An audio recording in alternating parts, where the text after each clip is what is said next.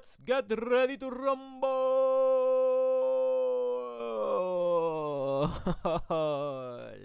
Sean bienvenidos una vez más a este gran podcast llamado La Hora del Gaming. Ya nos encontramos en el segundo episodio y mira, es que tienes que prepararte, tienes que prepararte. ¿Por qué?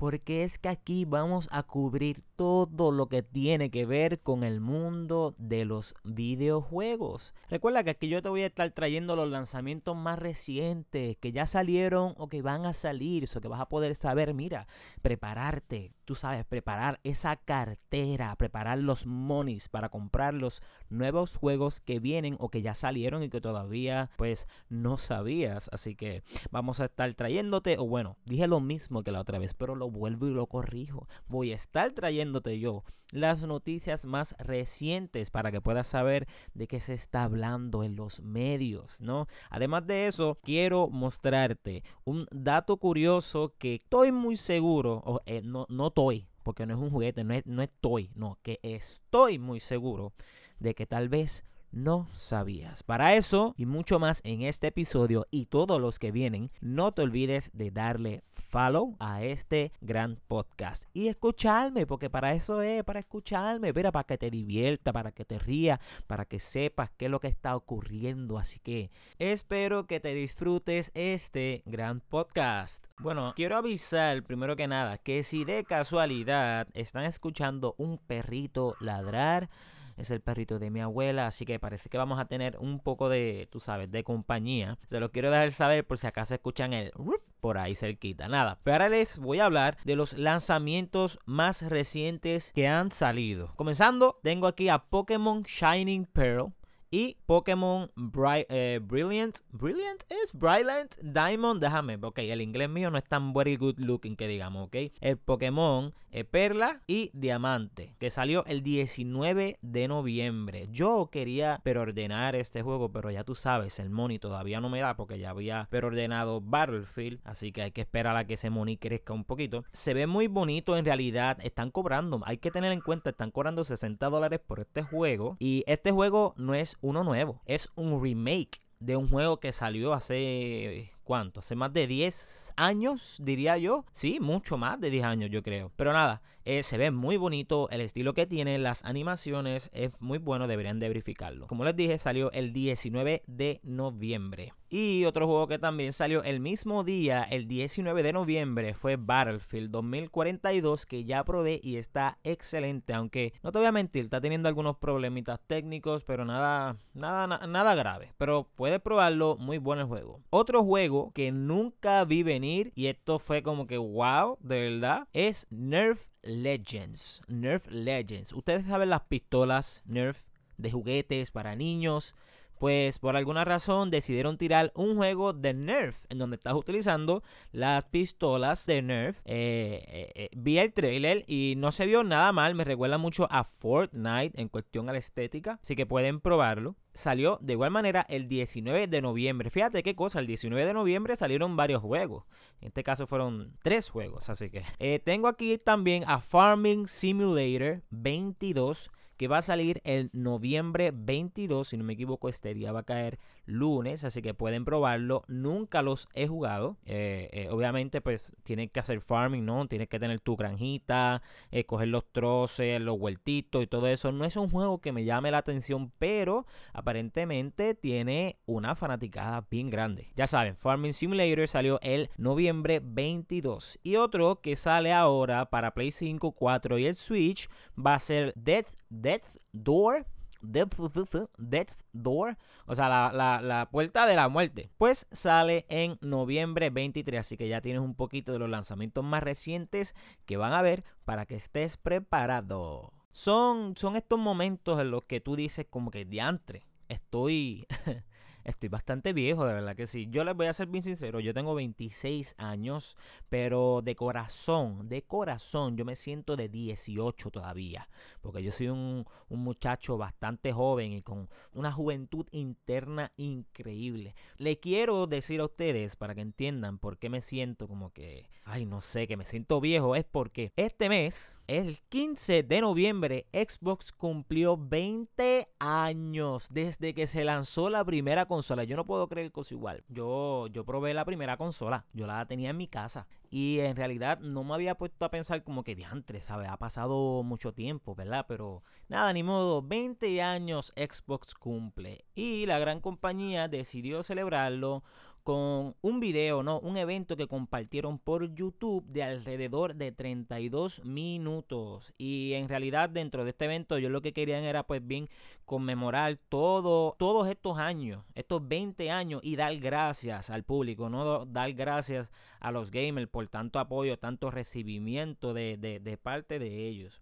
Eh, dentro de este evento pues ese fue el enfoque, pero además de eso pues dieron dos o tres informaciones adicionales, como por ejemplo, eh, eh, mostraron la serie de televisión de Halo. Y cuando digo que mostraron, o sea, no me refiero a un trailer largo, en realidad no, solamente mostraron como un pequeño video de, diría yo, de varios segundos, en la cual sale eh, la persona con el traje del Master Chief, ¿no? Con el jefe maestro. No enseñan la cara de la persona, solamente lo muestran a él poniéndose el casco de, de la armadura. Es lo único que, mostraron y dejaron entender, o sea, no dejaron entender, sino mostraron también que saldría Halo para Paramount Plus en el 2022. Eso sí, no mencionaron mes, eso que puede ser a principios, mediados o finales. Y aprovecharon para dejar saber pues que en ese momento el multiplayer de Halo salió en forma de beta para todas las consolas disponibles, para PC, para las consolas Xbox y para la nube.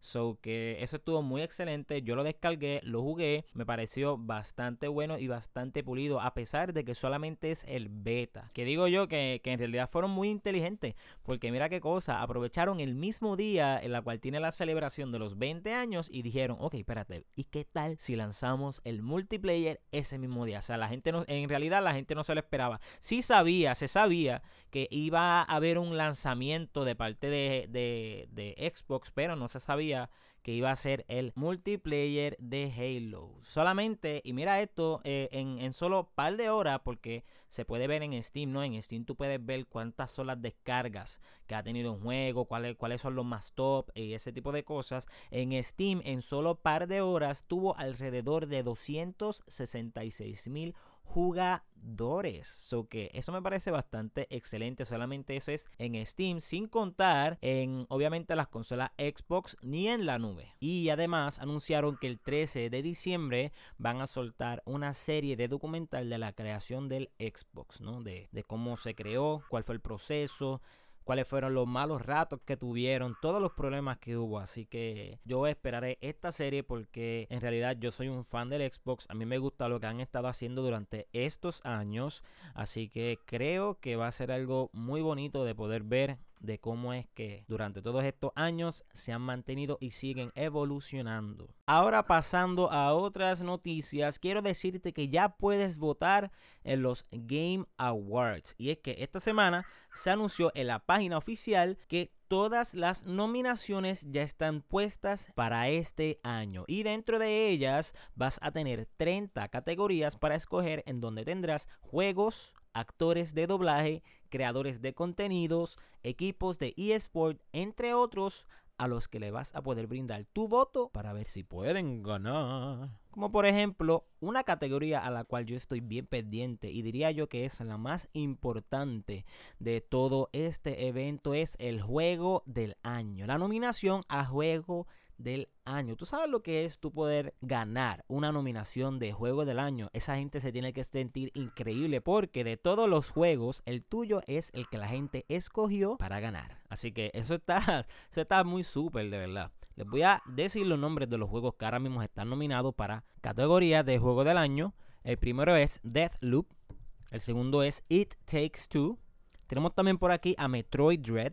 Le sigue Psychonauts 2 tenemos a Ratchet y Clank y por último tenemos a Resident Evil Village. Y de todos estos, al que yo le voy a brindar mi voto va a ser a It Takes Two, porque considero que fue un excelente juego con una historia muy bonita, profunda, además de que puedes compartirlo con otra persona, ¿no? En realidad aquí el equipo, el trabajo en equipo es totalmente necesario. Los creadores de este gran juego son los mismos que crearon el juego de A Way Out, la cual trata acerca de dos hermanos que están en la cárcel. ¿Son dos hermanos o dos amigos? En realidad no me acuerdo, lo jugué hace mucho tiempo. Pero están en la cárcel y ellos tienen que buscar la manera de salir de ella. Entonces tienes que trabajar en equipo con tu amigo o amiga para poder salir de la cárcel. En el caso de It Takes Two, trata acerca de una familia específicamente de dos esposos, la cual no les está yendo muy bien en el matrimonio y ellos tienen una niña, una niña que desea y, pide un deseo para que sus padres eh, eh, vuelvan a, enamorarse, a encontrarse, porque sus papás se van a divorciar y obviamente ella siendo hija pues no quiere eso. Así que debido al deseo que pidió la hija, los padres se convierten en uno en un muñeco y el otro como en una bola de, de de lodo, eh, bueno, un muñeco de lodo si no me equivoco. El propósito del juego básicamente es ellos, entre los dos, como que pasar muchos obstáculos y eso va a hacer que su relación se vaya como que uniendo, solidificando, ¿no?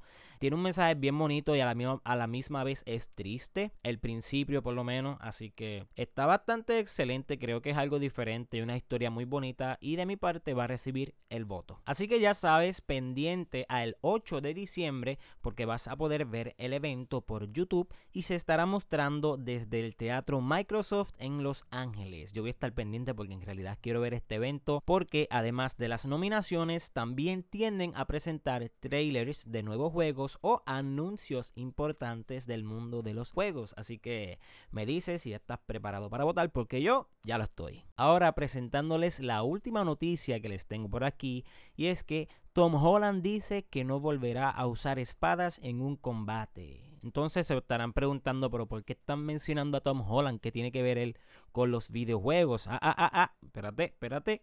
Ya verás, dame un brequecito y vas a salir. Pues obviamente, si han escuchado uno de los grandes juegos que tienen el PlayStation o la PlayStation, se llama Uncharted. Han salido diferentes entregas. Yo por lo menos he tenido la oportunidad de jugar los que han salido en el PlayStation, que son tremendos juegos llenos de aventura. Y para mí lo más que me impacta es la narración del juego en realidad. Y PlayStation decidió tirar este gran icónico juego a la pantalla grande, o sea, para el cine. Entonces, ¿qué ocurre con esto? Pues hace varios años atrás se había anunciado de que PlayStation estaba planeando el lanzamiento de la película de Uncharted, pero hubieron varios problemas, específicamente con el libreto, porque el libreto tuvo muchos cambios y el libreto tuvo varios cambios de directores, así que nunca hubo algo claro, pero hace un tiempito, un pequeño tiempito atrás, se confirmó que ya el libreto estaba hecho, estaba terminado, no iban a haber cambios y ya teníamos un protagonista para interpretar a Nathan Drake. Y fue la persona que mencioné al principio, o sea, a Tom Holland, que de verdad cuando supe la noticia, no sé, me sorprendió porque si han jugado el juego, ¿no? Si han probado Uncharted y ven al protagonista del juego, pues él se ve, no sé, o sea, se ve mayor, se ve, se ve grande. Y Tom Holland no lo veía como que con ese, con ese porte. Pero claro, yo no jugué hasta ahí. Yo dije, ok, hay que darle la oportunidad porque hay que verlo con el uniforme, hay que verlo maquillado, a ver qué tal. No hace mucho habían sacado el trailer de la película y anunciaron que la fecha de estreno va a ser el febrero 8 del 2022 y de verdad que se ve bastante eh, espectacular. Pero ¿qué pasa? ¿Por qué traigo esta noticia? Es que Tom Holland en una entrevista él mencionó que esta película de verdad que lo rompió. ¿Y a qué él se refiere con eso? Pues mira, ahora mismo vamos a hacer una comparación y obviamente esto que yo voy a mencionar, él lo mencionó en la entrevista también. Cuando él hace las películas de Spider-Man, pues claro está, muchos de esos son efectos especiales. Cuando tú ves al Spider-Man colgándose por ahí, a veces cuando tiene que brincar, cuando lo tiran contra una pared, todo eso son efectos especiales. La máscara lo está tapando. So que ahí podemos engañar a la gente bastante con esto de los efectos especiales. Pero en esta película, él menciona que él tuvo que hacer muchas escenas de acción en la cual, pues, ya tú sabes, tuvo que usar su cuerpo, tuvo que ejercitarse y parece que tuvo algunos malos ratos. Que incluso en, en la entrevista, él mencionó que se le rompió un tendón. o sea, diantre, está bastante feo. Yo nunca he visto a, Tom Holland, ok, sí, él se ha ejercitado, él tiene un buen cuerpo por hacer estas películas de Spider-Man, o sea, es necesario que este protagonista tenga un cuerpo, un, físico bastante fit y fuerte, pero nunca he visto a, a, Tom Holland en una película de acción eh, eh, per se, como por ejemplo Tom Cruise, pero en realidad, bueno, es que, hecho, cogerlo a Tom Cruise de ejemplo, porque es que él es bien loco, él se pone a hacer un montón de stunts él mismo, incluso me acuerdo cuando él se puso a grabar una de las escenas de Misión Imposible, tuvo que hacer un salto de un edificio a otro y se rompió la pierna. Creo que fue en donde está el tobillo, por el área del tobillo. No me acuerdo muy bien, eso fue mucho, hace mucho tiempo. Pero nada, él menciona en la entrevista de que esto pues parece que, que fue bastante difícil para él. Y pues él mencionó que él no volvería a usar espadas en un combate. Entonces yo me pregunto, tuvo una mala experiencia haciendo esta filmación, no le gustó porque tuvo que usar más su cuerpo para hacer todas estas escenas de acción. Eh, eso puede ser un problema en realidad, porque imagínate que, que esta película sea buena, porque vamos a hablar la clara, no muchas películas que salen de videojuegos eh, son exitosas, son bien pocas, pero bien pocas. Así que imagínate que quieran hacer una segunda película de Uncharted y él porque ya no le gustó eh, eh, esta experiencia decida no hacerlo. Eso estaría cañón. A mí me gustaría ver, yo quiero ver esta película a ver si es un éxito. Porque por lo menos vi el trailer y me gustó porque utilizaron una escena del segundo juego que si lo ven y jugaron, pues se van a recordar la parte en la cual él está en un avión y hay como que una serie de, cargamentos adentro que, que están enganchados con una correa y se salen del avión y salen y se quedan colgando del avión mientras está volando y pues Tom Holland o, sea en el personaje de Nathan Drake pues tiene que ir poco a poco en el aire, cogiendo y brincando esos, esos cargamentos. So que ahora mismo me parece súper el trailer, se ve muy bien, los efectos se ven muy bien. Hay unas escenas que él está vestido con casi la misma ropa que, utiliza Nathan Drake en el juego y eso sí me emocionó. Hay que ver, hay que ver en realidad. De verdad quiero, quiero pensar que, que va a salir bien. Eh, Tom Holland es tremendo actor. Y no solamente Tom Holland, también tenemos a Mark Wahlberg, que es otro actor que ya tiene muchos años de experiencia. Así que creo que puede salir algo bastante bueno. No sé si Tom Holland en realidad tuvo experiencia jugando los juegos de Uncharted, pero de verdad estoy, estoy emocionado. Estoy pendiente a que sea algo bueno y no malo. Así que nada, hay, hay, que, ver, hay que ver qué pasa. No puede faltar en este podcast el dato curioso. Siempre voy a tratar de traerte unos datos curiosos o un dato curioso para que entonces, mira, cuando te vayas de este podcast salga con esa mente como que, ah, mira, aprendí mucho en este podcast. Y regrese para que sigas aprendiendo conmigo. y te hago la pregunta, ¿cómo se creó el sistema de clasificación de videojuegos? Mm, buena pregunta, ¿verdad que sí? Yo lo sé, gracias. Pues obviamente si han comprado algún videojuego, que yo creo que sí, se van a dar cuenta que al frente o detrás del mismo hay una letra bastante grande y que la misma te deja saber para qué edades está dirigido este juego. Porque no todos los juegos, aunque sean videojuegos, están hechos para niños. No, no, no, porque hay juegos que son demasiado desangrientos y tienen muchas cosas malas que no son para los niños. Pero adivina que los padres a veces no saben esto y se los compran a sus hijos. El problema de esto, y lo voy a aprovechar de una vez, el problema de esto es que los padres empiezan a decir, ah, es que los juegos son demasiado violentos para los niños. Y es que no. Hay juegos que no están hechos para los niños, su mercado no son los niños, pero muchos de los padres no lo saben, así que se dice que por culpa del juego Mortal Kombat es que se creó este sistema de clasificación, no, porque antes de ese momento de que saliera ese juego, cualquier niño podía ir a una tienda de videojuegos y comprar el juego. Y si lo has jugado, son peleas sangrientas que si le arrancan la columna vertebral, que si le petas un, puñetazo en el pecho a la persona y sale la sangre, que sí o al final te dice finish him para que lo mate, ¿me entiendes? Entonces antes no, antes no existía este tipo como que de control. Fue después que salió Mortal Kombat que se creó pues este sistema para pues ya tú sabes tener un control y que se sepa que, que, no está hecho para, para tal persona. Existen seis tipos de clasificaciones para los videojuegos. Y te las voy a mencionar ahora mismo. Comenzando con el primero, la E, que significa que todos pueden probar el juego. Cuando veas una E con un símbolo de más, significa que solamente mayores de 10 años pueden probar el juego. Si te encuentras con la T de Tita, pues te vas a dar cuenta que solamente, porque también te ponen los números, solamente los adolescentes de 13 años en adelante pueden probar el juego. Si encuentras la M, eso significa que solamente los de 17 años en adelante pueden jugar y si te encuentras la A, significa que solamente son para adultos y son de 18 años en adelante. Si te encuentras la A, significa que este juego está dirigido solamente a adultos de 18 años en adelante. Y por último, si te encuentras una R y una P junta de papito o de pito, significa que este juego aún está sin clasificar. Quiero compartir esto porque en realidad no sé si se considera como un dato curioso o no, pero sé que muchas personas eh, no saben acerca de esto. Y cuando muchas veces le compran a sus hijos juegos y de momento se topan con que son muy sangrientos o violentos, pues generan un problema y le tienden a coger este odio a los juegos cuando el juego no fue hecho para que un niño de, de whatever sea la edad lo esté jugando. Y te voy a mencionar un ejemplo. Este juego que te voy a decir es uno que lleva ya desde hace mucho tiempo y muchas personas lo han jugado, muchos niños lo han jugado y se llama Grand Theft Auto. Te voy a hablar del 5, Grand Theft Auto 5, que fue el último que se tiró hace, yo no sé, 800 años atrás. Pues este juego actualmente tiene una clasificación de M.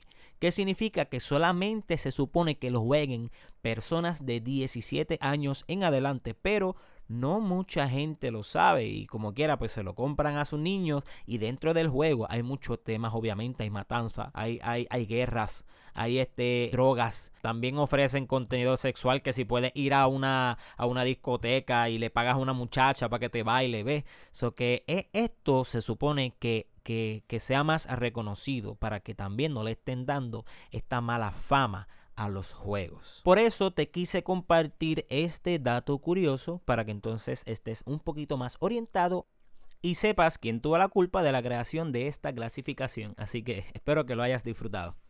Esto es todo por el día, tarde, noche, yo no sé, ¿sabes? En el momento que tú me estés escuchando, ya acabamos esto fue, o sea, compartiste este rato conmigo y sé que te lo disfrutaste. Así que esto va a ser todo por hoy. Espero que si estabas comiendo, que hayas tenido un buen provecho. Si estás guiando, ten cuidado. Siempre mira para los lados que el puertorriqueño aquí en realidad que está bastante mal cuando está guiando.